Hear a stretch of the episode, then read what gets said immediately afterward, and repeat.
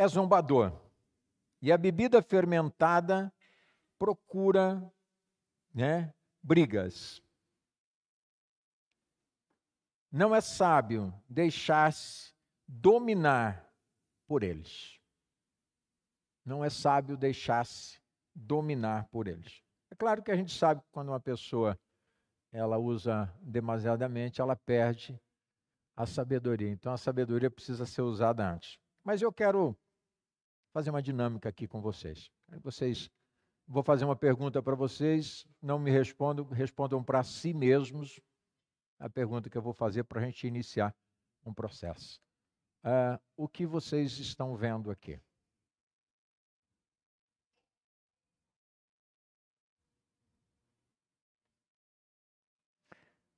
Certamente, uma boa parte de vocês, talvez a maioria, talvez alguns, tenham olhado para o que eu quis mostrar para vocês, para a Bíblia.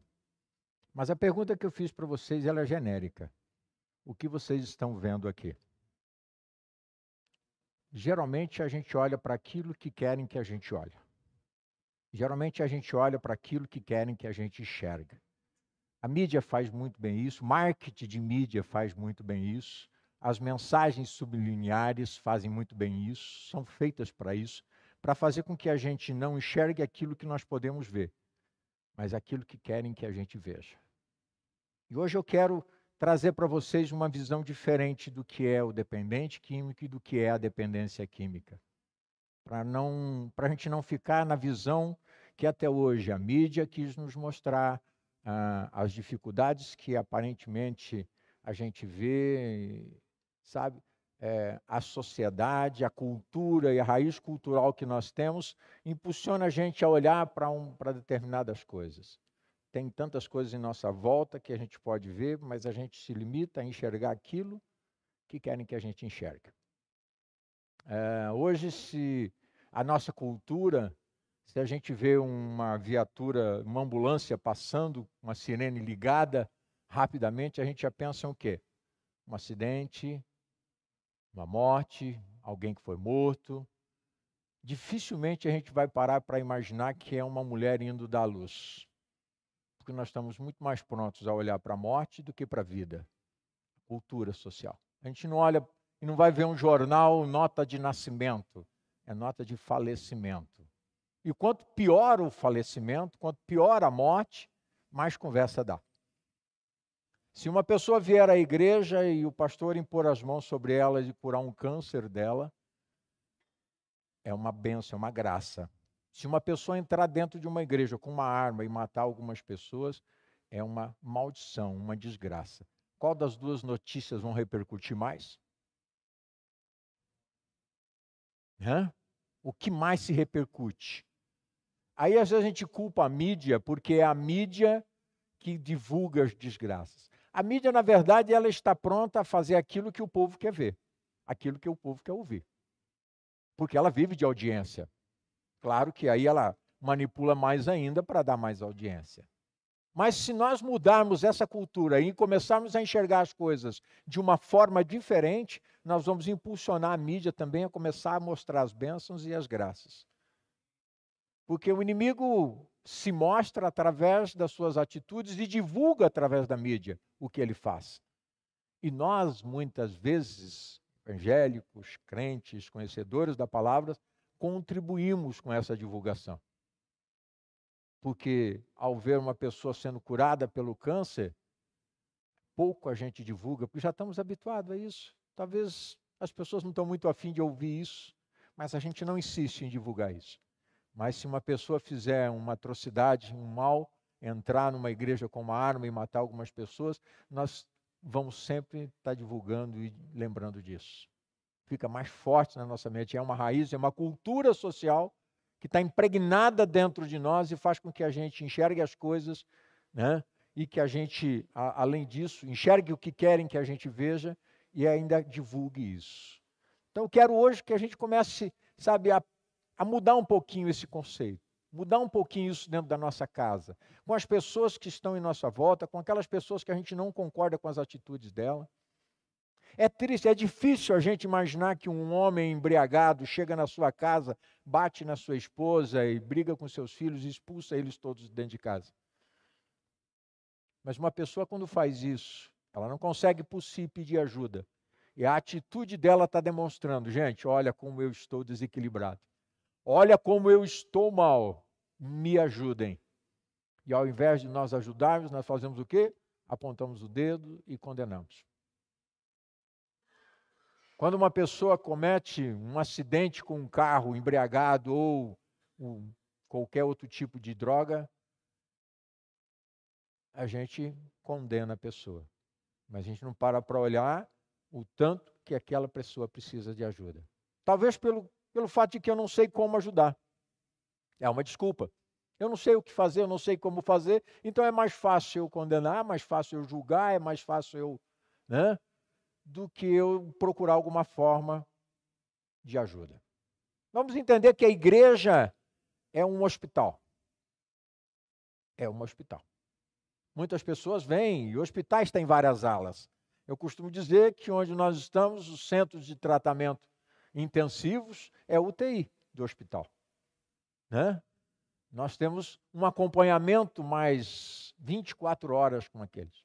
Um tratamento mais intensivo com aqueles. Muitas pessoas vêm para a igreja, se libertam, nunca mais bebem, nunca mais usam droga, acompanham o evangelho e mudam a sua história de vida. Mas algumas pessoas não. E às vezes a gente não entende isso. Por que, que aquele conseguiu e aquele não conseguiu? Grau de dificuldade, uma enfermidade que ela tem um pouco mais aprofundada, um grau de dependência maior, enfim, uma série de fatores que a gente vai falar um pouquinho sobre isso. Mas a, a princípio eu quero que a gente olhe para isso tudo.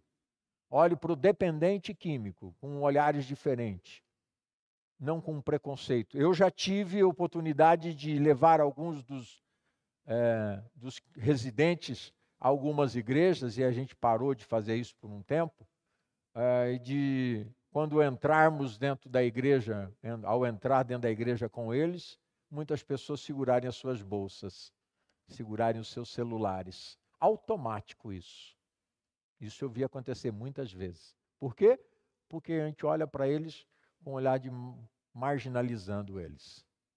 Por, por conta da postura, por conta dos, das atitudes que eles cometem. A gente não olha para eles como pessoas doentes, como seres humanos que precisam de ajuda. Eles são marginalizados.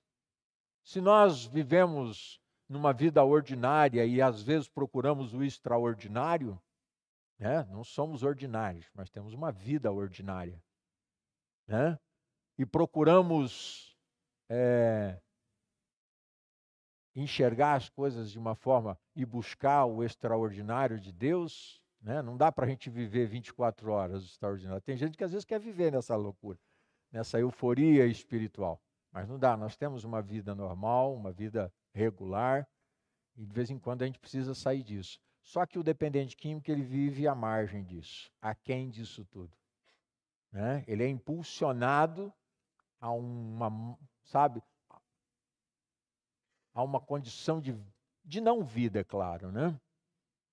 Então, quando, eu, quando a gente olha para um dependente, quando a gente olha para um usuário tanto do álcool como de outras drogas, primeiro vamos conhecer o que é droga.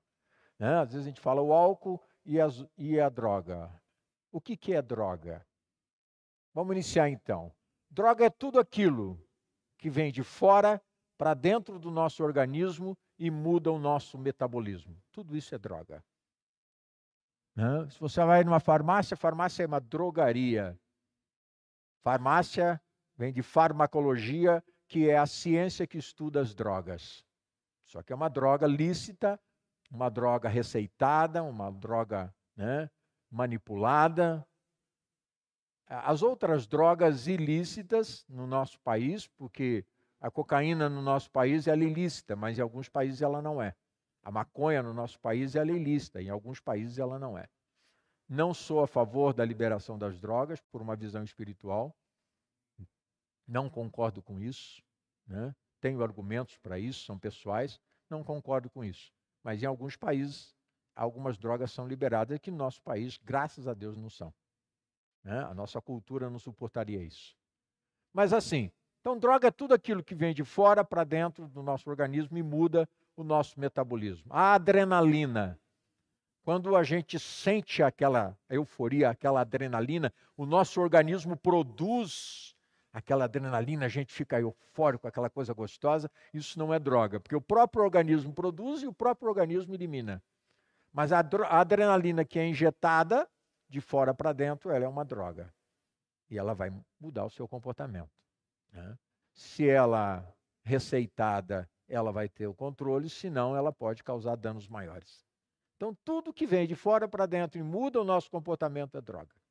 O álcool é uma droga, a cocaína é uma droga, o crack é uma droga, medicamentos é uma droga. Você está com uma dor, você toma uma droga, aquela droga tira e alivia a sua dor. Nós não temos hábitos de fazer tratamento. Né? Eu, às vezes, pego no pé dos, dos meninos que vão para lá, e uma cultura nossa, uma cultura humana. Às vezes, vão para lá para ficarem nove meses, dez meses, um ano, e ficam uma semana. Um chegou ontem, agora de manhã estavam me ligando. Chegou ontem à noite, hoje de manhã já está indo embora. Né? Às vezes eles dormem uma noite, se alimenta, comeu bastante ontem, fazia dois, três dias que ele não se alimentava, chegou com fome, demos o alimento para ele, se alimentou, tomou um medicamento que ele mesmo trouxe, né? dormiu, que é uma brincadeira, acorda bem. Já estou bom já. já não, tô, não, eu estou tranquilo, não estou afim de usar droga e vai embora. Né? O alívio rápido que dá, né? aquela sensação de que né, vou voltar para minha casa. Então, isso acontece, isso é muito comum. Por quê? Porque a gente não está habituado a fazer tratamento. Se eu tenho um, uma dor estomacal, uma dor no meu organismo, alguma coisa, vou ao médico, o médico me faz uma consulta, ele me medica, me dá um medicamento para 60 dias. Eu tomo 15 dias, passou a dor, melhorou. Quem não tem medicamento guardado em casa? A gente não termina o tratamento que ele mandou. Dentro de algum tempo aquela dor volta. Por quê? Porque eu não fiz o tratamento todo. É um hábito nosso. Passou a dor, aliviou. Quem não tem uma caixa de remédio na sua casa lá, com remédio que começou, passou a dor, aliviou. E assim é com eles. Às vezes a gente fala assim: ah, mas vai lá, não quer nada com nada. Não, é um hábito, cultura que nós temos. Né? É uma coisa interessante, uma cultura que eu acho que muitos de vocês vão se identificar. Cultura que a gente tem ao criar os nossos filhos. Se uma criança sai durante o dia e fica brincando na terra e se suja tudo, ele entra para dentro de casa, isso provavelmente já aconteceu com vocês. Entra para dentro de casa, vai tomar banho, você vai dar uma toalha branca para ele se enxugar? Não. Tem que dar uma toalha escura. Uma toalha branca Vai sujar tudo. E a toalha escura não vai sujar? Vai, só que não aparece a sujeira. Então não tem problema. É o que a gente ensina para os nossos filhos. Não tem problema fazer a coisa errada, desde que ninguém veja. Cultura. Nós estamos acostumados a isso. Nós crescemos ensinando, ensinados assim ensinamos os nossos filhos assim. Os meus filhos em casa, chegam em casa, eles vão tomar banho. Ah, tem que lavar bem lavado, porque o pai vai dar uma toalha branca para nós se enxugar. Né? Então a gente não está. É, é inconsciente, é cultura, a gente faz sem. E aí a gente quer condenar o adulto, quer condenar aquilo que a gente criou, quando na verdade, se existe culpa, nós somos culpados também. Né? Com relação à dependência química, segundo a Associação Mundial de Saúde, a dependência química é uma doença. É difícil a gente, a gente às vezes não quer aceitar isso. Doente nada, é sem vergonha, é vagabundo, não quer nada com nada. É bandido, é marginal. Não tem nada de doença, não. Segundo a associação, não sou eu que digo, diz que a dependência química é uma doença. Comprova. Diz não, comprova que a dependência química é uma doença. Sua patologia, mesma da diabetes, hereditária, progressiva e incurável. Hereditária, progressiva e incurável. Não necessariamente que os filhos do portador tenham que ser, mas um deles, se for, herdou do pai, da mãe, do tio, de, enfim, de alguém da geração. É uma doença hereditária. Então, ninguém com seus sete, oito anos de idade, quando você pergunta para o que você quer ser quando você crescer, Ninguém diz assim, ah, eu quero, quando eu crescer, eu quero ser dependente químico. Eu quero ser alcoólatra. Já viu alguém dizer isso? Não. Os meus sonhos eram ser piloto de avião, jogador de futebol. Esse era o meu sonho. Mas eu conhecia as drogas. Depois eu conto para vocês. Então, não é o sonho, mas ele acaba sendo portador. Existe uma predisposição dentro dele que um dia, ao conhecer qualquer tipo de substância que mude o seu metabolismo, essa predisposição vai necessitar de mais. Inconscientemente. Ele começa e ele não consegue parar. Progressiva, porque começa-se com pouca, né? Vai bebendo devagarzinho, vai usando primeiro devagarzinho, vai começa devagarzinho e vai se aumentando gradativamente. Existe uma experiência científica Vou pedir que vocês não façam isso em casa.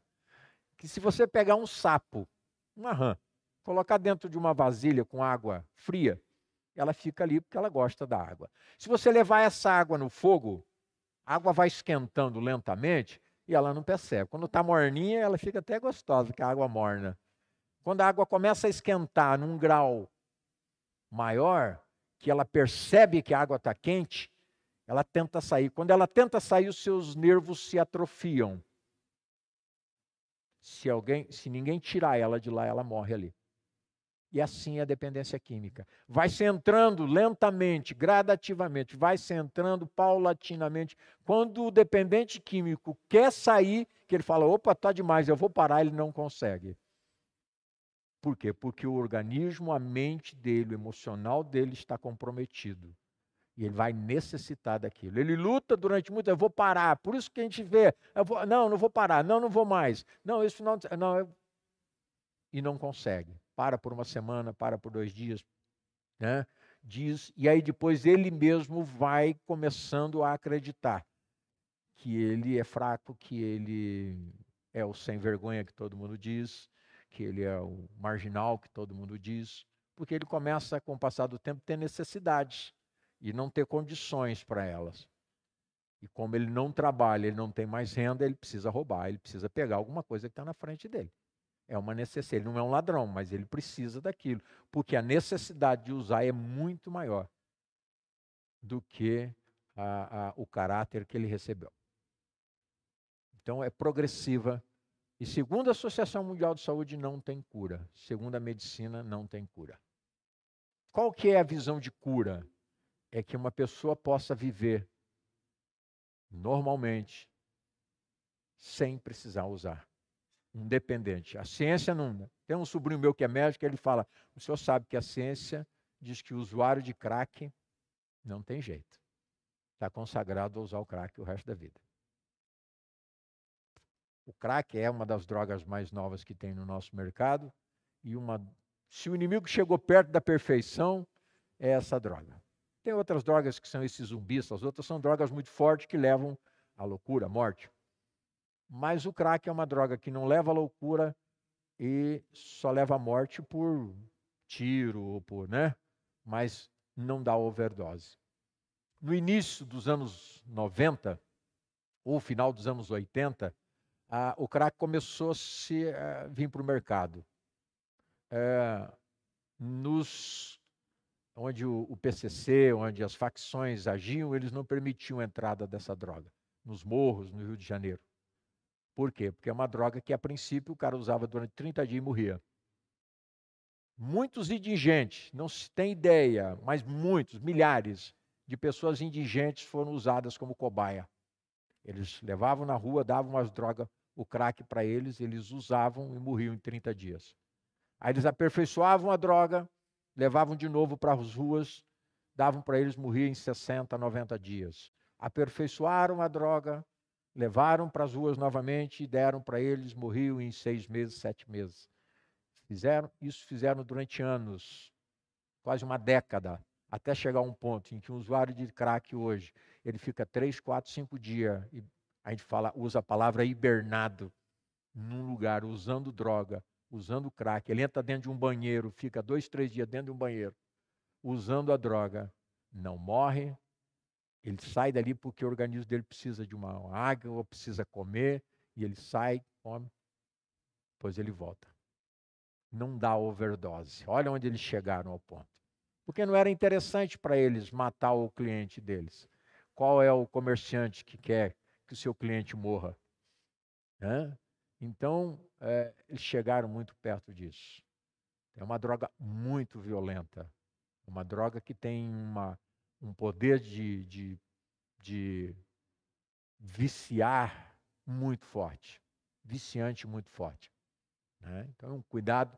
É, Acredita-se até que pessoas que não têm uma predisposição a experimentar o crack se viciem nele.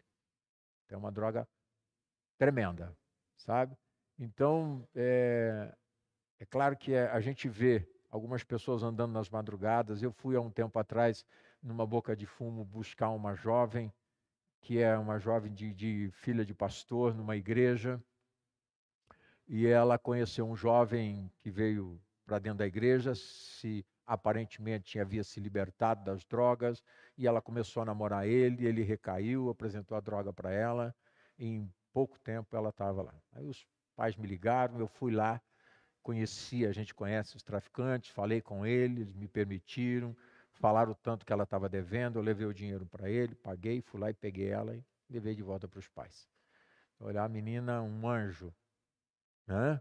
cabelinho ruivo, branquinha, uma menina que nunca nem pensava na vida dela. Mas, enfim, deu trabalho para sair.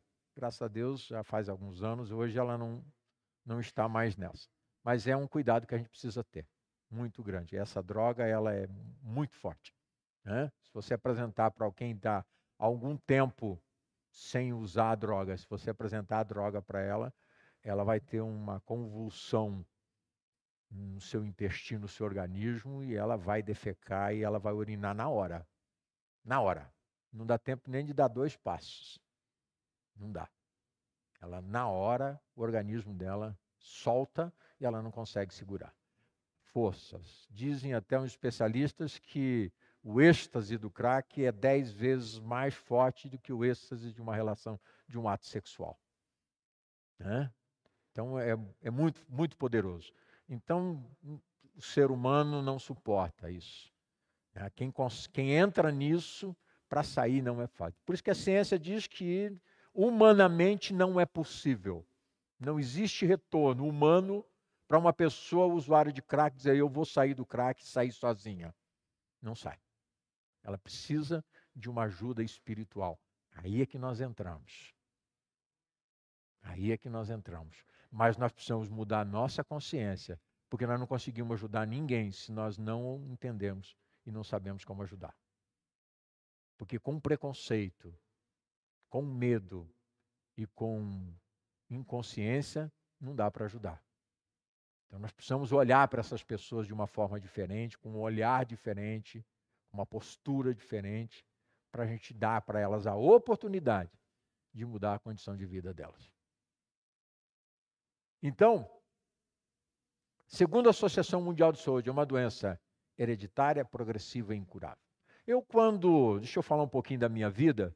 Eu, em 1990, a primeira semana de 1990, eu me encontrava numa sarjeta morava numa rua, no fundo da rodoviária de Campo Grande, dormia no beco. Né? É, minha família era daqui de Campo Mourão, criado e crescido ali.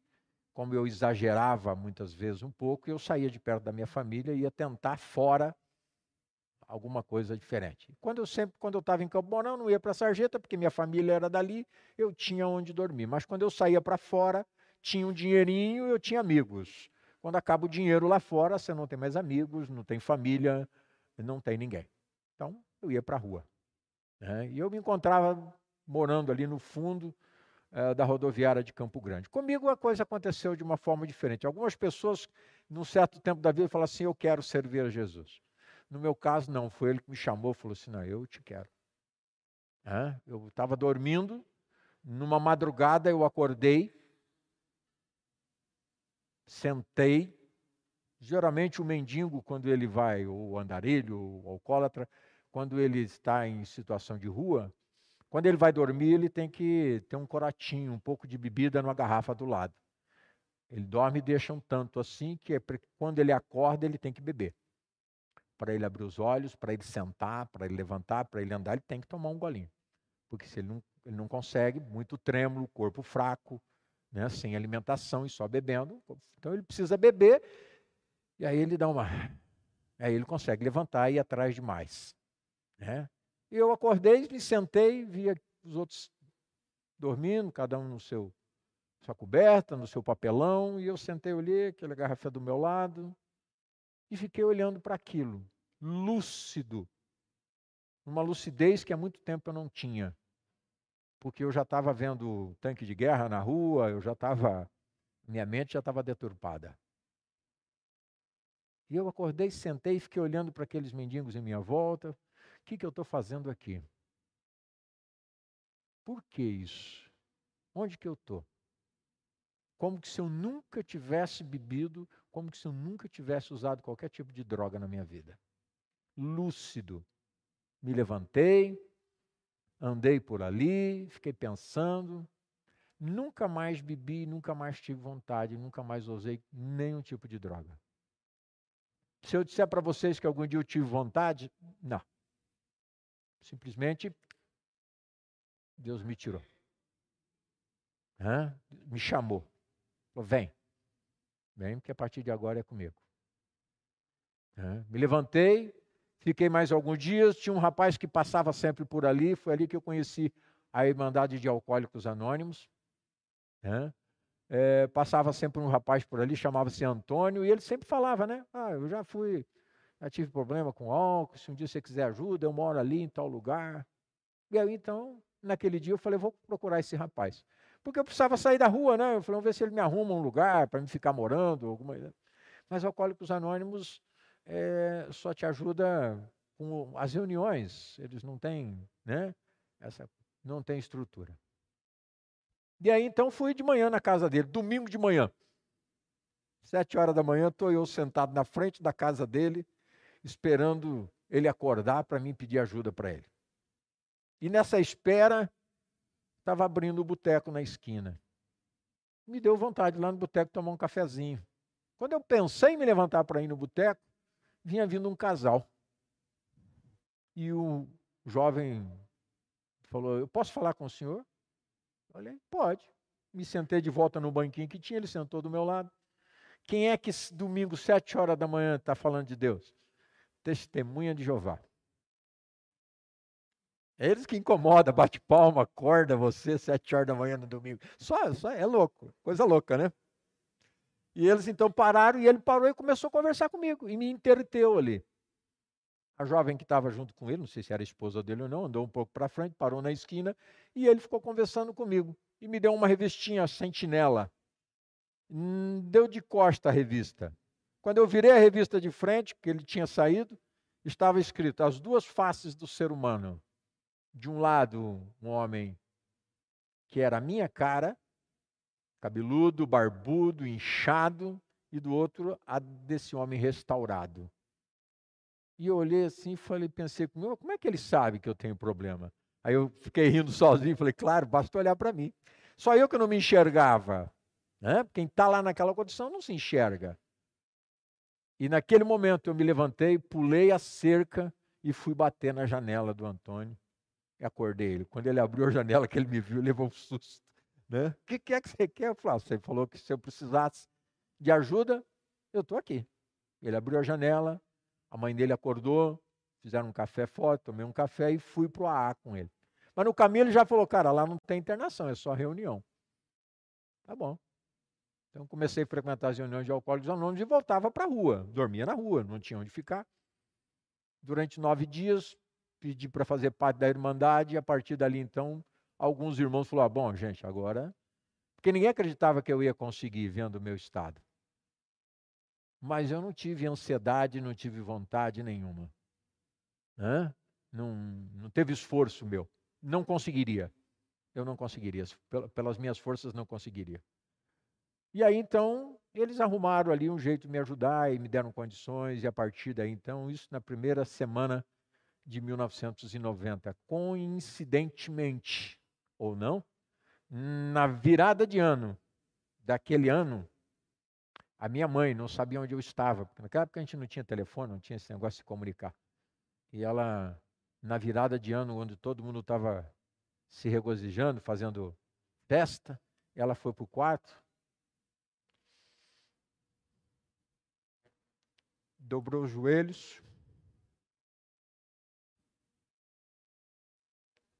e disse: Eu não sei, Deus, onde está o meu filho, mas o Senhor sabe. E a partir de hoje, eu coloco ele na tua mão. Onde quer que ele esteja, se o senhor achar que deve levar, se o senhor quiser restaurar, não é mais meu filho, é seu. Dois dias depois, o Senhor me colheu e me trouxe para a vida.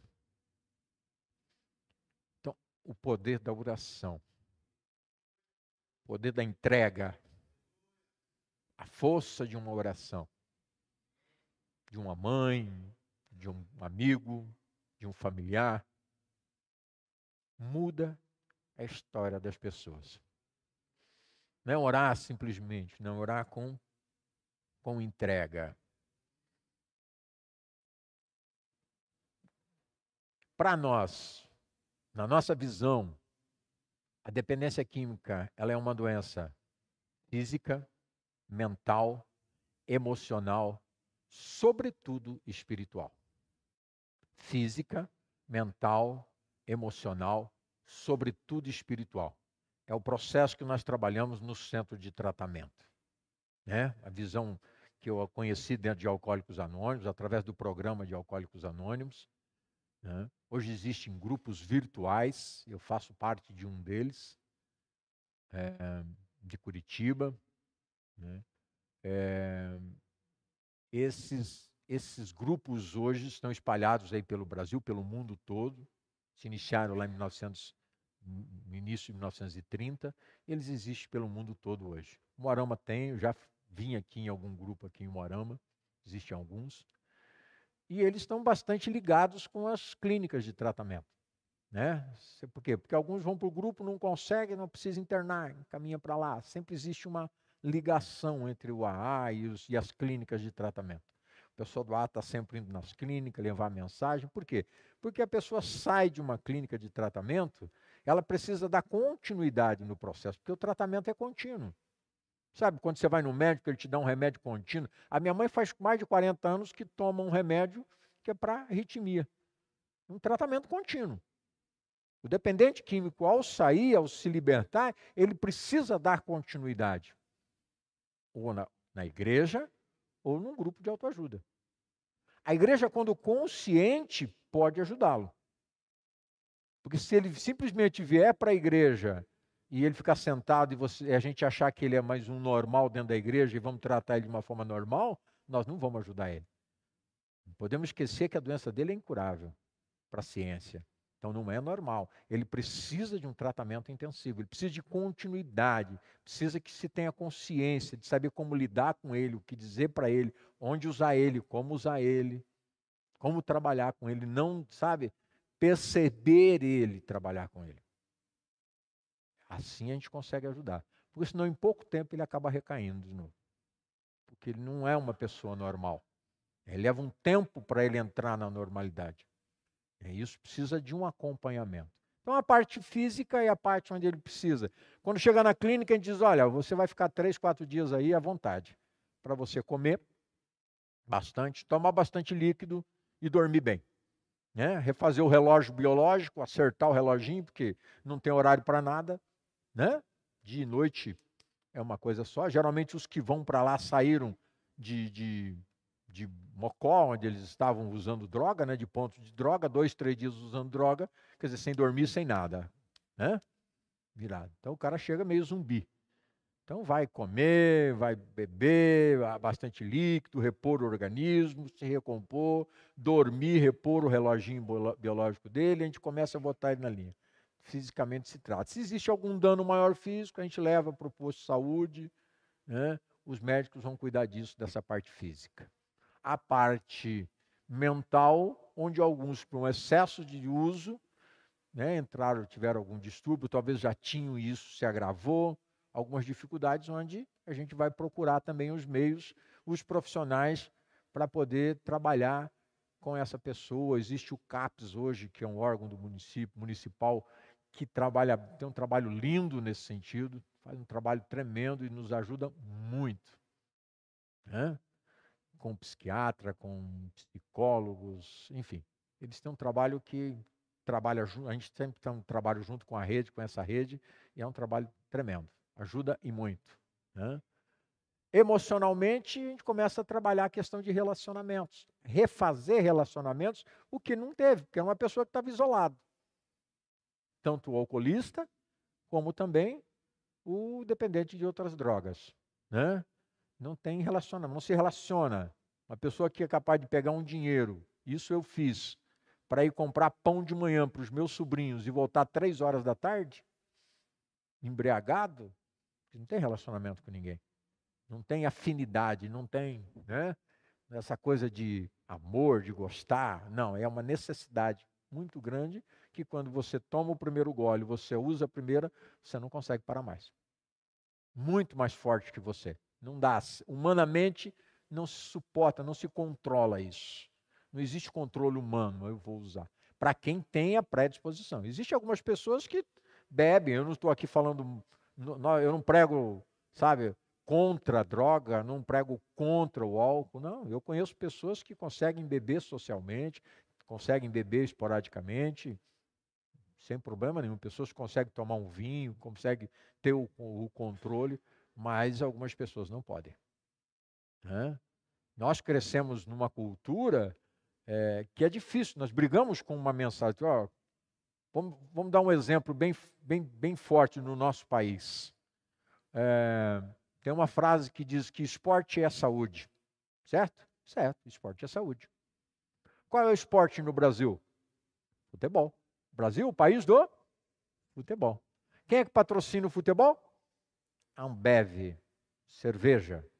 Então a mensagem é que cerveja é saúde. Como é que eu vou falar para o meu filho que a cerveja é ruim, se eu falo para ele que o futebol é bom, e o futebol é o esporte do país, e o esporte é saúde, e é a cerveja que patrocina? Então cerveja é bom.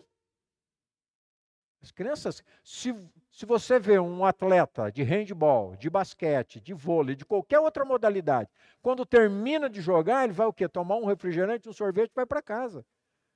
O que vai para o futebol, vai tomar cerveja. Porque é a cultura. A mensagem. Vocês entendem contra o que nós brigamos? Contra o que nós lutamos? É muito forte isso.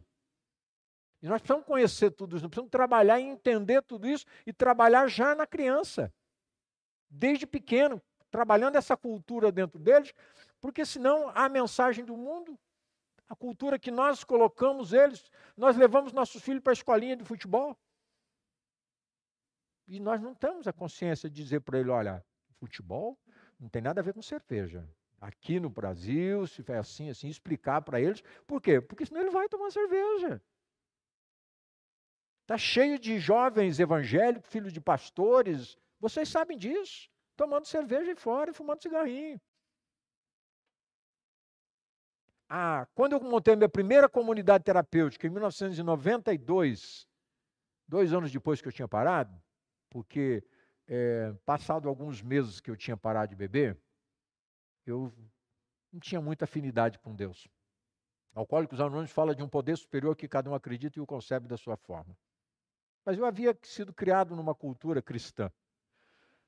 E passado um tempo, eu estava andando numa vila no bairro Jaci, lá em Campo Grande, e à noite tinha saído do grupo, estava indo para onde eu estava dormindo, e conversando com Deus, com o poder superior.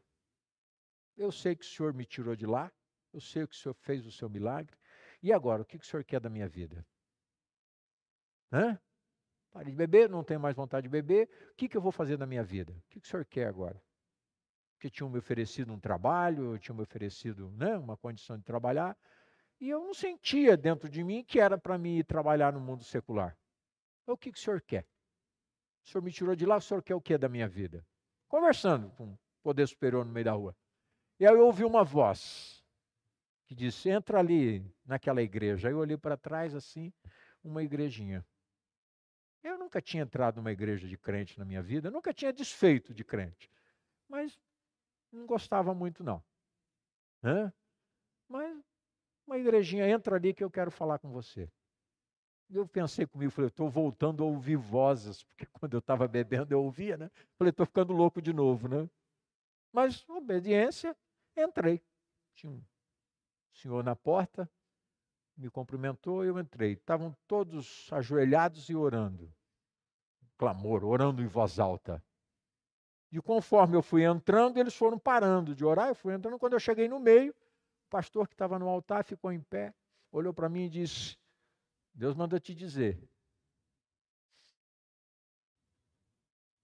que de onde ele te tirou é para você tirar os outros. É isso que eu tenho para você. Saí dali flutuando. Fui. Quem é que dorme com um barulho desse? Madrugada toda, não consegui dormir. No outro dia pela manhã, eu falei: eu preciso lá conversar com aquele pastor, eu preciso saber um pouco mais. Voltei lá, procurei, não achava a igreja, procurei, procurei, estava aberto um armazém na esquina, conversei com o dono do armazém. Falei: eu vim aqui ontem à noite, passei numa igreja aqui, e de crente, e eu não estou achando. Ele falou: aqui faz 40 anos que eu moro aqui, nunca teve igreja de crente. Falei, mas eu vim. E eu entendi por que, que eu flutuava, que eu não sentia o chão. E a partir daquele dia, então, fiquei entendendo qual era a minha missão e o que Deus tinha para mim. Montamos o primeiro projeto lá em Campo Grande, na cidade de Campo Grande, porque tinha necessidade de ajudar aqueles com quem eu havia convivido na rua. Né? Montamos o nosso primeiro trabalho lá. E de lá, então, vim para Campo Mourão, que era minha cidade natal, e ali a gente deu sequência, então, nos, nos nossos projetos, sempre trabalhando com isso. Então, assim, no princípio, quando a gente começou a fazer isso, meio sem experiência, Deus é que ia mostrando as coisas e fazendo as coisas acontecer. Então a gente precisa ter essa, sabe, essa ideia de que o processo, aí foi pensar em montar um programa, uma criar uma visão, né?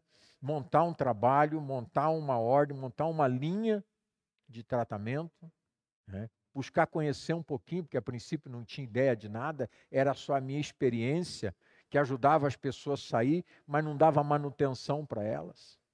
Criar uma, uma, uma consciência, né? entender como é que vai ser a vida dela depois que ela sai daqui, depois que a gente para de estar junto. Né? E aí você quer ficar com a pessoa muito tempo com você. Né? E se criou no Brasil essa coisa de nove meses, essa ação de que os programas são nove meses. Na Europa, um processo de tratamento é quatro anos, por causa das drogas são mais pesadas hoje.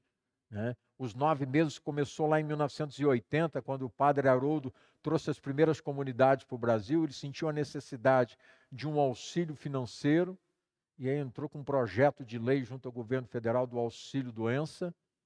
E o governo, na época, liberou o auxílio por no máximo nove meses, e então se adaptou aos programas no período de nove meses, que é o período de investimento do governo. Então não tem nada de lógico, de científico, de médico que diga que nove meses é um tempo. A gestação não tem nada a ver com isso. Né? É só porque nove meses ainda é. Hoje o governo libera até por alguma condição um pouquinho mais no auxílio. Mas se trabalhou isso. Mas na Europa são, é um ano de adaptação, dois anos de tratamento e um ano de reinserção. Quatro anos para dar uma segurança de 60% de, das pessoas. Nós trabalhamos com uma visão diferente. Eu não trabalho simplesmente com processo de recuperação, a gente trabalha com um processo um pouco diferente, que é o processo de que ah, as pessoas quando entram, ela não tem um tempo determinado. Às vezes ela recai duas vezes, três vezes, quatro vezes, vai e volta, vai e volta. E a gente dá continuidade no processo tratamento. Uma das dificuldades que eu encontro, que eu vejo dentro de outras de algumas comunidades, é que, às vezes na igreja, pode acontecer isso. Mas eu tirei exemplo de, alguns, de alguma situação na igreja. Se uma pessoa é presbítero na igreja e ele se desvia dos caminhos do Senhor, e ele vai para o mundo, quando ele volta, ele volta como diácono ou ele continua sendo presbítero? Ele continua sendo presbítero. Ele foi consagrado assim. Não é isso? O conhecimento que ele tem, se eu estou estudando e paro de estudar na oitava série, fico 20 anos sem estudar. Quando eu volto a estudar, eu volto no primário? Não, eu volto na oitava série. Por quê? Porque o conhecimento está dentro de mim. É só um tempo de adaptação daquele repor e dar continuidade. Então, algumas comunidades fazem assim: a pessoa sai, ela tem um tempo para voltar. Se ele saiu, recaiu, no outro dia de manhã ele não pode voltar. Ele tem três meses, tanto tempo para ele voltar. Então ele não, não recebe de volta. A igreja é diferente. O sistema da igreja me ensinou que a pessoa desvia a hora que ela aceita de volta, recebe, acolhe. Né? Então isso me ensinou muito. Dentro dos nossos processos, assim, às vezes a pessoa vai e volta, vai e volta. Só que toda vez ela fica ali um tempo, a gente vai trabalhar com ela, a gente planta alguma coisa, a gente vai até uma etapa com ela. Quando ela retorna, eu dou sequência da etapa de onde ela parou, dali para frente. Por quê? Porque eu não estou preocupado se ela vai usar droga. Essa semana eu liguei para uma mãe, eu converso sempre com as mães, e aí ela perguntou como estava o filho dela. E aí, liguei não, na verdade ela tinha mandado uma mensagem perguntando o filho, e eu falei, olha, ele tá, passou por umas dificuldades esses dias aí, mas ele já melhorou. Nossa, ele voltou a usar droga? Ela não quer saber se ele mentiu, se ele enganou, se ele o que ele fez. A mentira, não tem problema ele mentir. Não tem problema ele enganar, só não pode usar droga. E a gente tem essa cultura de, sabe, não olhar para o para o caráter da pessoa. Mas olhar, está usando droga. Se ele estiver mentindo, se ele roubou, se ele... não tem problema. Só não pode usar droga. Hã? Então a gente dá muita importância para aquilo que é o, a ação do inimigo e dá pouca importância para aquilo que a gente realmente precisa trabalhar. Então nós precisamos olhar pro dependente e não para a dependência. É aí que eu quero trabalhar com a igreja essa visão que nós precisamos mudar. Entrar uma pessoa, quando vocês precisarem ajudar alguém, sabe? Olhe para ele, não para a doença. Olhe para o doente e não para a doença. Isso a gente precisa fazer de uma forma fria, racional e consciente. Às vezes a gente vai a um posto de saúde, principalmente desses postos de saúde é, da rede pública, e está lá a atendente do posto de saúde, né? Ela nem olha para a tua cara, né? Seu nome, você quer desabafar, você quer falar alguma coisa, você está carente, você quer falar da sua dor, você quer falar que você está sentindo. Como seu nome? Então, tá bom, está aqui, espera lá. Não está nem aí com você. Ah, isso é tipo de atendimento, isso é jeito de atender a gente. Vai lá, o médico faz receita para você. É, tá bom, tá bom. Tá bom. Sabe, você quer falar, você quer desabafar, você quer contar o seu problema, você quer falar da sua dor, você quer falar, né? Ninguém te. Eles estão prontos a olhar para a tua dificuldade, não para você. Olhar para aquilo que você tem, não para aquilo que você é. Hã? E é assim. Nós temos que trabalhar de uma forma racional. Aprendi uma coisa: amar não é gostar. E às vezes a gente tem essa visão de amar é gostar. Interessante que eu acredito, raramente, pode ser que aconteça, mas muito raro, que alguém se case por amor. As pessoas se casam porque se gostam. Não é? Elas se casam porque se gostam. Tanto que no dia em que elas se casam, que elas vão colocar aliança, uma diz para a outra que não ama. Eu não te amo. Porque quando você vai colocar aliança, você diz assim: Eu prometo que eu vou te amar. Na alegria, na tristeza, na doença e na saúde, na riqueza e na, pobreza. Promessa é uma coisa de futuro. Eu gosto de você. Quando aparecer as dificuldades, quando eu conhecer os seus defeitos, quando eu né, não estiver gostando mais de você, eu vou continuar com você, porque daí eu vou começar a te amar. Só quando ela tem que começar a amar, ela separa. Quando vai começar o amor, separa. As pessoas não estão prontas a amar. Ah, eu não amo mais ela. Nunca amou. Porque quando você amar, você nunca abandona. Porque o amor tudo suporta. O amor entende, compreende, aceita. O amor tudo suporta. Mas quando eu não aprendi a me amar, eu não posso amar o outro. Se eu quero ajudar um dependente químico, eu não vou gostar dele. Se você gostar dele, você não vai conseguir ajudar ele. Porque você vai querer abraçar, você vai querer tratar ele de coitadinho, você vai querer. Não. Você precisa tratar ele com razão, com consciência.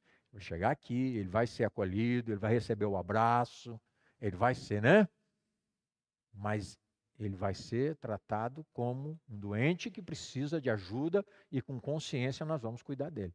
Precisa ser encaminhado para isso, vai ser encaminhado para isso, precisa ser encaminhado para o CAPS, vai encaminhar para o CAPS. São profissionais competentes que sabem se ele precisa de uma internação ou se ele, através de um medicamento, vai conseguir. Precisa desse auxílio. Né? É. A rede pública de saúde é reino de Deus também, sabemos disso. Precisamos entender isso, que Deus usa os seus profissionais, a, né, a ciência toda para poder auxiliar, nos auxiliar. E nós precisamos usar isso. Não achar que a gente vai conseguir aqui dentro da igreja, porque não vai conseguir. É raros os casos que a gente consegue. Tem que ter uma, um choque muito grande na pessoa para ela conseguir isso. Uma ação. Ah, acontece? Acontece. Mas a gente precisa ter todos os cuidados necessários. De poder, sabe, como é que eu vou lidar? Chegou um, vamos ajudar? Vamos ajudar. Quem é que vai ajudar? pastor vai entender quem são as pessoas, uma equipe de pessoas que vai, olha, nós vamos poder ajudar.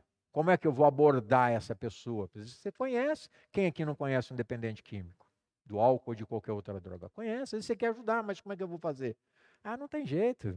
Ah, tentou muito vezes, Ih, não. É, às vezes é mais fácil por inconsciência dizer que não tem jeito. Mas se eu trago para a igreja com consciência e tem uma equipe dentro da igreja que está preparada para isso, com consciência, ligada na rede, do município, ligada com as pessoas. E aí, então, olha, nós temos uma pessoa, vai lá, conversa com ele, leva lá no CAPS, o CAPS vai tratar, ele vem medicado para cá, sem a ansiedade do uso, e aí entra com o espiritual, Hã? vai trabalhar a parte física, mental, emocional e espiritual dele, e a gente vai conseguir resultado. Aí a gente vai conseguir realmente ajudar essas pessoas, entender, precisa de uma internação? Precisa de uma internação. O grau de dependência dá para trabalhar aqui? Vamos trabalhar aqui. As pessoas que queiram conhecer, que queiram saber como lidar com isso. Porque é muito raro uma família hoje que não tem um dependente. É muito raro uma família que não tem um adicto hoje compulsivo. É muito difícil. Quando eu estou falando aqui para vocês, vocês já estão lembrando de alguém. Automático. Pai, mãe, irmão, primo, vizinho, amigo, de trabalho, de escola. É comum. Eles estão precisando de ajuda. Mas nós precisamos saber como ajudar. O amor não é só o suportar de tolerar, é o de dar suporte, ajudar a ficar em pé. Hã? Esse é o papel nosso. Amar. Deus não gosta do que nós fazemos, mas Ele nos ama. Nós precisamos amar aquele amar o próximo, e a gente não sabe. Eu, uma, um dia eu estava andando, estava no, no, no, açougue, no, no supermercado, questionando o Espírito Santo, como é essa coisa de amar o próximo? Só para me encerrar aqui. E eu estou ali perguntando, e de repente eu escutei o açougueiro falar: o próximo, por favor. Eu parei e fiquei olhando para o açougueiro. Sabe aqueles caras chato, cliente chato, que chega e pergunta e pede um monte de coisa e fala de um monte de coisa e leva meio quilo de linguiça? E o cara atendeu ele com toda delicadeza, com toda gentileza, com toda presteza, sabe? E terminou de atender ele e ainda no final disse para ele: volte sempre, viu? Fiquei imaginando aquele cara, né? Mas por que, que ele fez isso? Porque ele atendeu em nome de uma rede de supermercados. Nós atendemos as pessoas em nome de Jesus. Às vezes, por nós, nós temos vontade de mandar embora. Não me apareça mais aqui. Hã? Mas, em nome de Jesus, por Ele. A gente não diz? Só por Jesus mesmo, né? Só Jesus na causa. Por quê? Porque não é, ultrapassou nós. Eu amo em nome dele. Então a gente não sabe quem vai ser o próximo que vai entrar por aquela porta pedindo ajuda. Porque a partir do momento que Deus traz a gente, que a gente começa a fazer isso, que o Espírito Santo sabe que tem uma igreja, que tem pessoas que agora já têm consciência, ele vai encaminhar. Ele vai mexer com vocês. Ele vai cutucar. Agora você sabe. Antes você não te encaminhava para lá porque você não sabia como lidar. Agora você já tem uma ideia de como buscar ajuda, de como fazer. Então agora eu vou, agora eu vou encaminhar. Vai aparecer nessa porta. Nós precisamos estar dispostos a amar ele. Preto, branco, rico, pobre, sujo, limpo. Ele vai aparecer. Não vai vir do jeito que a gente quer. Mas ele vai vir. E nós precisamos estar prontos para isso. E a minha missão é essa: é trazer a luz da verdade. E se precisar, a gente vai estar à disposição para falar um pouco mais sobre isso, mas trazer uma consciência diferente. Não olhar para a atitude do dependente químico, mas para a nossa atitude com relação a ele. Não para o que ele faz, mas o que eu posso e devo fazer por ele. Amém? Luciano Stephanie, faz um louvor para nós.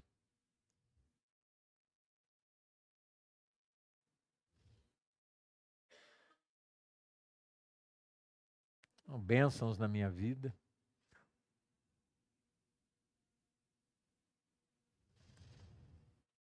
Eles não gostam que chamam eles. Fica bravo comigo, depois eles brigam comigo, depois eles batem em mim.